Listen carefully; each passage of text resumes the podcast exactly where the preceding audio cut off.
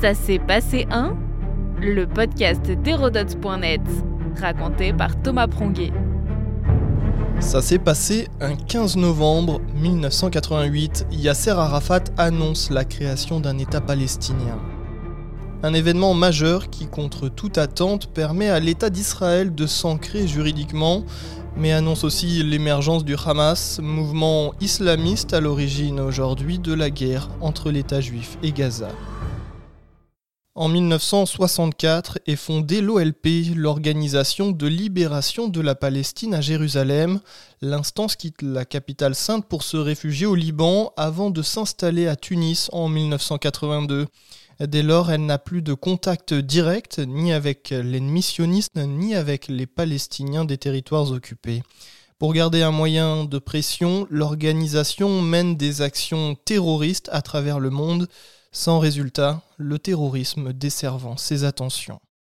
En décembre 1987 a lieu la première intifada. Ce soulèvement en arabe est une révolte du peuple palestinien des territoires occupés contre Israël. C'est la première révolte massive des Palestiniens sur leur sol, outre leur soutien aux États arabes lors des précédentes guerres contre l'État hébreu depuis 1948. Alors que l'intifada fait rage sur les territoires occupés, Yasser Arafat en Tunisie craint d'être mis de côté, oublié. Par un habile tour de passe-passe, il reprend pied en annonçant la création d'un État pour les Palestiniens. Un an après, le 15 novembre 1988, devant le Conseil national palestinien réuni à Alger, le chef charismatique de l'OLP annonce la création de l'État palestinien. Le Conseil national palestinien, au nom de Dieu et du peuple palestinien, proclame l'établissement de l'État de Palestine sur notre terre, avec pour capitale Jérusalem la Sainte.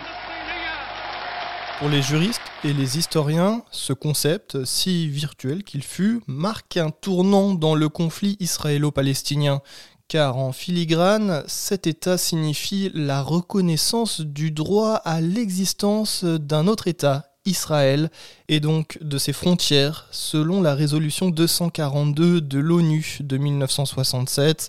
Elle va aussi avoir bien d'autres conséquences.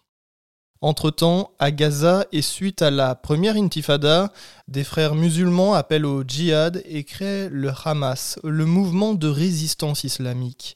Ils prônent la destruction d'Israël et l'instauration d'un État islamique palestinien sur tout le territoire de l'ancienne Palestine mandataire. Le mouvement va s'inscrire contre l'OLP, jugée trop laxiste et lointaine. Le Hamas directement dans Gaza va ainsi constituer une force politique locale et divergente.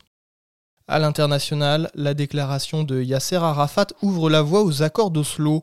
Le 13 septembre 1993, l'OLP reconnaît le droit d'existence de l'État hébreu. C'en est trop pour le Hamas, qui réagit par des attentats toujours plus nombreux contre les colons juifs.